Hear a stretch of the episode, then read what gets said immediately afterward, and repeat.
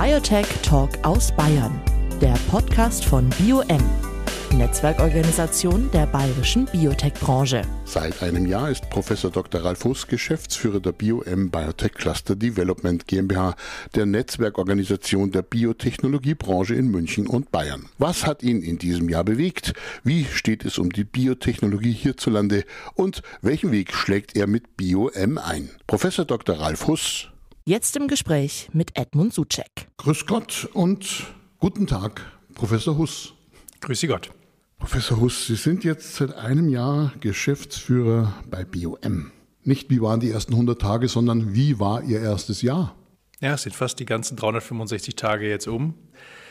Es war doch sehr spannend. In den vergangenen 25 Jahren, also der, der Zeit meines, meines Vorgängers, hat sich verständlicherweise bei BOM eine, eine Struktur und Kultur aufgebaut, die natürlich sehr eng eben mit dem Namen Horst Domdai verknüpft war und noch ist. Das gilt sowohl innerhalb von BOM, aber auch im bayerischen Biotechnologie-Cluster und auch im Wesentlichen in der Betrachtung des bayerischen Clusters von außen.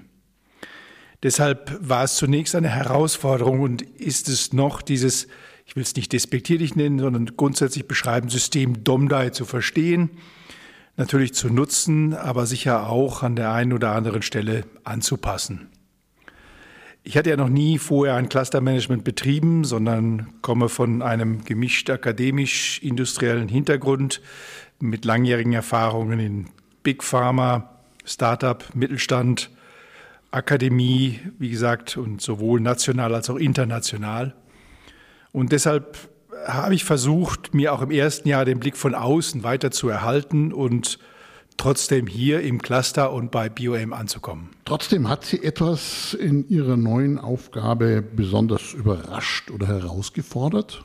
Wie ich schon gesagt habe, BioM und der Bayerische Cluster, die sind natürlich über 25 Jahre, möchte man fast sagen, organisch gewachsen.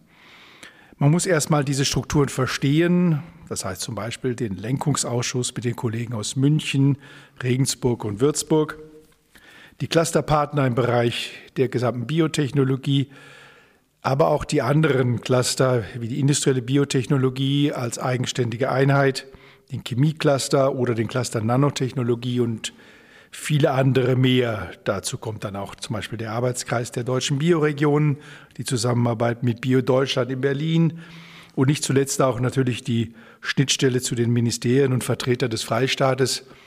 Ähm, auch eine gewisse neue Erfahrung. Man will natürlich auch eine eigene Handschrift äh, dem Ganzen verleihen, denke ich mal. Man passt seine Schrift auch den Gewohnheiten an. Also ähm, wenn man Papier hat, schreibt man anders, als wenn man auf äh, Beton schreibt. ähm, das ist aber jetzt äh, nicht bildlich gemeint. Okay.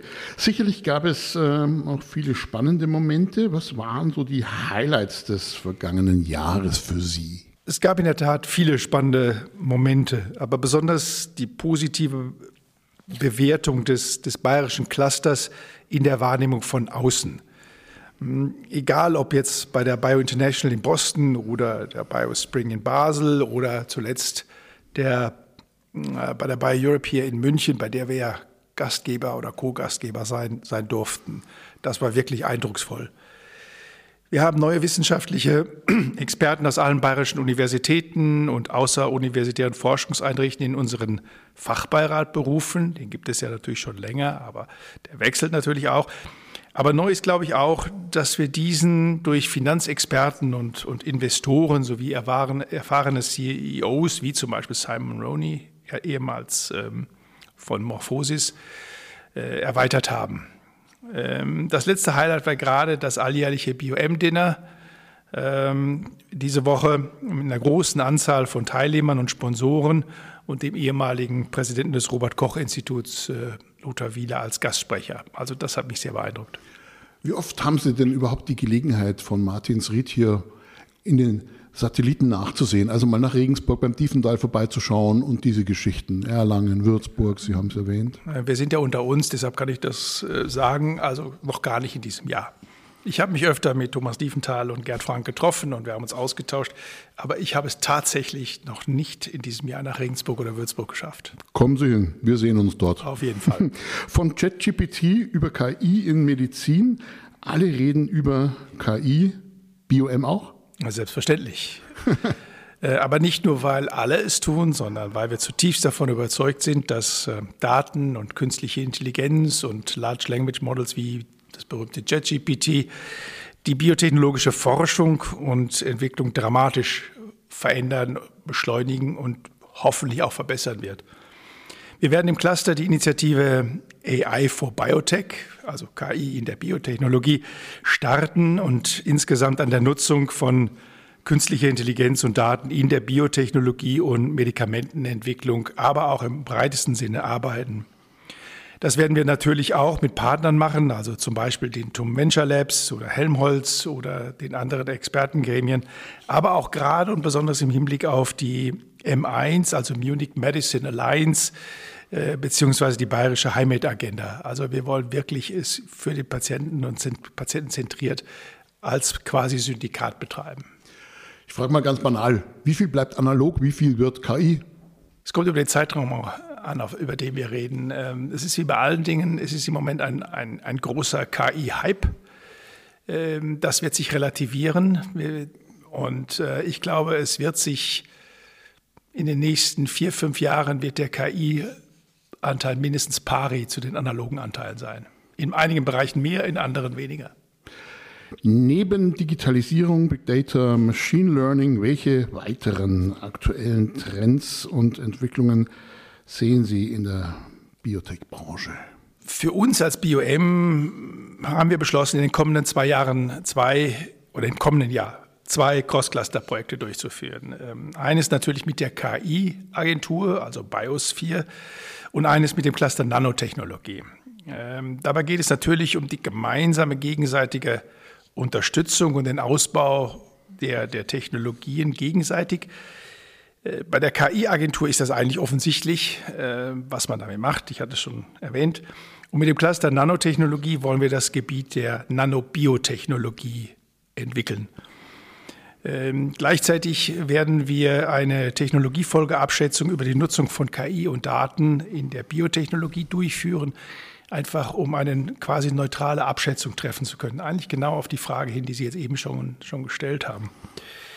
Daneben werden wir uns zunehmend mit der Integration von klassischen Deep Tech-Lösungen und anderen innovativen Ansätzen beschäftigen. Ob dabei schon Quantencomputer wirklich eine Rolle spielen, das weiß ich nicht. Also wage ich vorerst doch zu bezweifeln. Viele Details, aber wie sehen Sie denn grundsätzlich die Zukunft der bayerischen Biotechnologie? Also es ist Natürlich ist es meine Aufgabe, optimistisch in die Zukunft zu blicken, aber das ist meine ganz persönliche Meinung in der Tat. Ich halte die Ausgangssituation, wie wir sie haben, wirklich für Exzellenz. Exzellent. Ähm, wir nehmen natürlich auch die, die zunehmende Konkurrenz anderer nationaler und internationaler Cluster wahr. Ähm, aber mit der zunehmende Bündelung von Ressourcen und Kapazitäten in und um München, das, was ich vorher schon beschrieben habe, aber natürlich auch gesamthaft in Bayern, also beispielhaft die schon erwähnte M1 Munich Medicine Alliance oder das Programm äh, Pandemic Preparedness, unter anderem mit dem Pharma-Riesen Roche, wird die Entwicklung der bayerischen Pharmainitiative bzw. Biotechnologie deutlich beschleunigen. Allerdings können wir natürlich nicht alle Themen bedienen. Das äh, liegt auf der Hand, äh, auch das, was global natürlich äh, gemacht wird.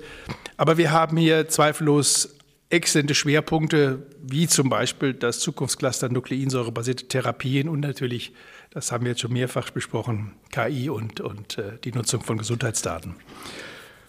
Was bedeutet das im nationalen und im internationalen Vergleich? Bleibt Bayern ganz oben in der Biobranche. Selbstverständlich. Also die, da kommt schon mal ein klares Ja.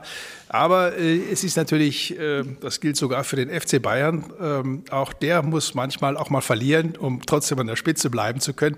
Wir wollen natürlich nicht verlieren, aber ähm, wir national und international müssen und werden wir uns entsprechend positionieren und damit wir insbesondere eine nachhaltige translationale Förderung äh, sichern können, und zwar durch gezielte Investitionen in diesem Bereich.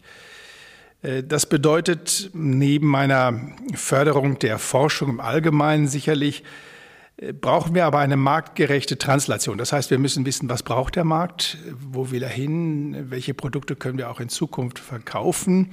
Also so ein, auch wieder unter uns gesagt, ich würde natürlich gern das Thema bayerische Biotechnologie wirklich als globales Produkt positionieren. Ähm, und ähm, denn wir haben eigentlich aus extrem gute, auch klinische Forschungseinrichtungen und Netzwerke in Bayern. Das heißt, die Translation wirklich in die Klinik mit den geeigneten finanziellen Mitteln sollte uns eigentlich gelingen. Wie man so schön sagt, andere haben halt auch ihr Handwerk gelernt. Das heißt, die können es natürlich auch, logischerweise. Ah, absolut. Ich glaube, was uns aber noch unterscheidet, und wenn ich da noch einen Punkt zu, zu machen darf, ist, ähm, wir sind natürlich auch von dem allgemeinen Nachwuchskräftemangel betroffen. Also den kennen wir auch, das wissen wir auch. Aber ich glaube, im Gegensatz zu anderen Regionen der Welt, also äh, wir reden jetzt hier über den Elefanten im Raum, das ist natürlich immer Boston im Zweifelsfalle, ähm, haben wir auch nach wie vor viele exzellent ausgebildete Wissenschaftler, Ingenieure, Techniker, also die typisch ja, deutsche, bayerischen Qualitäten. Tugenden. Tugenden auch, genau. Ähm, und das ist sicherlich auch ein Grund, warum wir in der Zwischenzeit wirklich Google, Apple und andere hier haben. Also wirklich Hightech äh, äh, Partner, Unternehmen, globale Player, die genau daran partizipieren wollen. Und ich glaube, das müssen wir auch nutzen, sinnvoll nutzen, um die Biotechnologie, und das war der Anfang Ihrer Frage, auch weiterhin international an der Spitze zu halten. Gerade bezogen auf Bayern, welche Visionen haben Sie denn für den Biotech-Cluster? Einiges haben Sie ja schon erwähnt. Also wie weit lässt er sich ausweiten? Äh, ausweiten im physischen Sinne äh, ist natürlich so, dass äh, der Standort Martinsried ist natürlich voll, ist erfolgreich voll. Wir haben viele Unternehmen hier, auch am Innovations- und Gründerzentrum und in dem in dem Einzugsgebiet. Aber wir müssen natürlich Martinsried weiter stärken, auch als Marke. Aber darüber hinausgehend eine, ja, soll man es Biosphere nennen, also wirklich eine Integration von anderen Standorten mit anderen Schwerpunkten. Ähm, und das bedeutet sicherlich auch die engere Zusammenarbeit mit einer Roche im Süden, mit einer Sando im Osten, mit äh, anderen, mit einer Wacker ähm, in der Stadt und, und anderen Deep Tech Playern, die ich ja schon genannt habe. Also eine stärkere Zusammenarbeit und Integration auf dem Gebiet und für mich ehrlich gesagt auch die Aufhebung der strikten Farbenlehre. Also hier dort, hier rot, dort weiß äh, oder an anderer Stelle blau-grün. Also ich glaube, wir müssen die gesamten Tugenden nutzen der Biotechnologie mit ihren, mit ihren ganzen Techniken auch, auch nutzen und integrieren. Ähm, und es ist natürlich müßig zu sagen, und das geht so ein bisschen in Richtung natürlich der Politik, einfach die Schaffung ähm, attraktiver und politischer oder besserer politischer Rahmenbedingungen. Gehen wir noch ein bisschen in die Tiefe. Welche konkreten Projekte und Themen wollen Sie mit BioM vorantreiben? Na, an der ganz Spitze steht natürlich, da haben wir schon drüber gesprochen und das, das kann man auch auf unserer, auf unserer Homepage nachlesen, ist natürlich der Maxel, also unser vorgründlicher Inkubator und Accelerator, der sicherlich einzigartig ist. Ähm, der wird nächstes Jahr in Betrieb gehen. Wir finden großes Interesse, äh, also als für diese spezifischen Angebote für frühe Gründer, zusammen mit unserem gesamten äh, Startup-Programm. Was wir aber auch machen, ist, wir werden weiterhin unsere Kommunikationsaktivitäten und Netzwerke vorantreiben. Wir werden ein neues Format äh, beginnen, das wir BioConnect nennen also Bio für Bayern und Biotechnologie und Connect wirklich für die Vernetzung von Experten, von äh, Partnern, von der Industrie mit Akademie, um früh den Dialog zu suchen. Ähm, auch zu Themen natürlich Digitalisierung und Datennutzung. Was mir besonders am Herzen liegt, ist natürlich auch die stärkere Einbindung der Akademie. Ähm, da weiß man manchmal gar nicht, auf welchen Schätzen man auch im Hinblick auf Nutzung und, und, kommerzielle Nutzung hat, auf denen man sitzt. Das ist etwas, was mir am Herzen liegt. Da sind wir schon in engen Gesprächen mit unseren auch physischen Nachbarn hier, äh, sei es Max Planck, sei es Helmholtz, sei es den Kliniken. Also wieder ein stärkeres Netzwerk, eine Community-Bildung, um den Maxl herum, um andere Inkubatoren und, um andere Partner herum. Das sind so die konkreten Ziele, die wir nächstes Jahr angehen wollen. Wir machen ja gerade ein bisschen so Resümee 2023. Wie viele Startups hatten Sie denn im Kontakt? Saßen hier am Konferenztisch, Sie waren draußen oder kommen die nur, sagen bitte Hilfe oder wie läuft das? Nein, nein, also wir haben, wir haben das, das äh, fast das gesamte äh, Programm. Also genau gezählt habe ich die Anzahl an, an Startups oder Gründungsideen nat natürlich nicht. Und man trifft sich ja auch in den verschiedenen äh, Angeboten, die wir haben, sei es nun die Pitch Days, sei es die Bootcamps, äh, Mentorentage. Das ist immer eine bunte Mischung aus den schon bekannten, etwas reiferen Startups und Gründern und denen, die einfach mal äh, kommen und sagen, Mensch, äh, man kann ja auch gründen, habe ich gehört. Also das ist eine Vielfalt, aber genau das ist der Bereich, den wir noch intensivieren wollen. Mehr in Kommunikation treten, mehr Netzwerken, äh, mehr Angebote schaffen und wirklich offen sein, zuhören und dann Lösungen finden. Auch mal bei Apurano vor der Tür stehen und gucken, was die so machen? Ja, da habe ich mehrfach vor der Tür gestanden. Ähm, das ist eines der, der, der tollen Beispiele, wie es geht ist ja auch damals angeschoben worden durch eine Unterstützung äh, des Freistaats Bayern, also des bayerischen Wirtschaftsministeriums. Ähm, aber äh, das ist natürlich so einer der, der klassischen Hidden Champions und davon hätten wir zweifellos gerne mehr. Aber wir haben auch tolle andere Firmen. Abschließend, was wünschen Sie sich für die kommenden Jahre? Zum einen für BOM, aber natürlich auch für sich selber, für sich persönlich? Ja, eigentlich genau das, was wir gerade im letzten Satz schon besprochen haben. Ich wünsche mir noch mehr innovative Gründungen, mehr Netzwerke, mehr Gespräche, Gründungen und Startups, die nachhaltig sind, die es auch schaffen, über dieses translationale Gap oder manche sagen es defetistisch Valley of Death äh, hinauszukommen, äh, weil sie halt gut und nachhaltig finanziert sind mit verständnisvollen Investoren. Ich wünsche mir mehr Mittelstand, mehr erfolgreichen Mittelstand. Ähm, ich wünsche mir mehr forschende Pharmaunternehmen und Biotech-Unternehmen hier in Bayern einfach auch um die nicht nur Vertriebsorganisationen, die wir natürlich auch begrüßen, mit denen wir gerne reden, aber wirklich mehr die Wissenschaft auch hier zu haben. Und ich wünsche mir natürlich den einen oder anderen großen Deal, äh, sei es nun ein MA-Deal oder vielleicht sogar mal wieder ein IPO, möglichst hier in Europa. Ähm, also nicht immer nur Nasdaq, auch das, den würden wir natürlich mhm. nehmen, aber äh, das würde wirklich den, den Standort stärken. Letzten Endes trotzdem auch für Professor Huss die Erfindung des 25-Stunden-Tages irgendwie. So hört sich's an. Na, den äh, will ich genau reduzieren. Also äh, das ist so schlimm ist es wirklich nicht. Also äh, ich habe ja ein tolles Team, eine tolle Unterstützung. Jeder kennt seine Aufgaben. Wir sind, glaube ich, auch, aber da müssen Sie meine Kollegen fragen, gut zusammengewachsen. Und da sehe ich wirklich eine, eine große Zukunft und eine, eine gutes, gutes Zukunft auf uns zukommen. Ähm, also das ist alles positiv. Und wenn Sie mich persönlich fragen, was, was wünsche ich mir, äh, die, die Details bespreche ich natürlich mit meiner Familie. Ähm, äh, aber auf jeden Fall wünsche ich uns allen natürlich einfach ein paar frohe Festtage, alles Gute für das neue Jahr. Ähm, und natürlich insbesondere, und ich glaube, da werden mir viele zustimmen, einfach, dass diese vielen unsinnigen Konflikte und Krisen dieser Welt zum größten Teil zu Ende gehen. Ich glaube, das hilft uns allen beruflich und auch persönlich. Da stimme ich gern zu und wahrscheinlich der Rest der Mannschaft auch. Ich sage vielen herzlichen Dank, Professor Dr. Ralf Huss, Geschäftsführer von BioM, der Netzwerkorganisation der Biotechnologiebranche in München und Bayern. Sehr gerne. Biotech Talk aus Bayern, der Podcast von BioM, Netzwerkorganisation der bayerischen Biotech-Branche.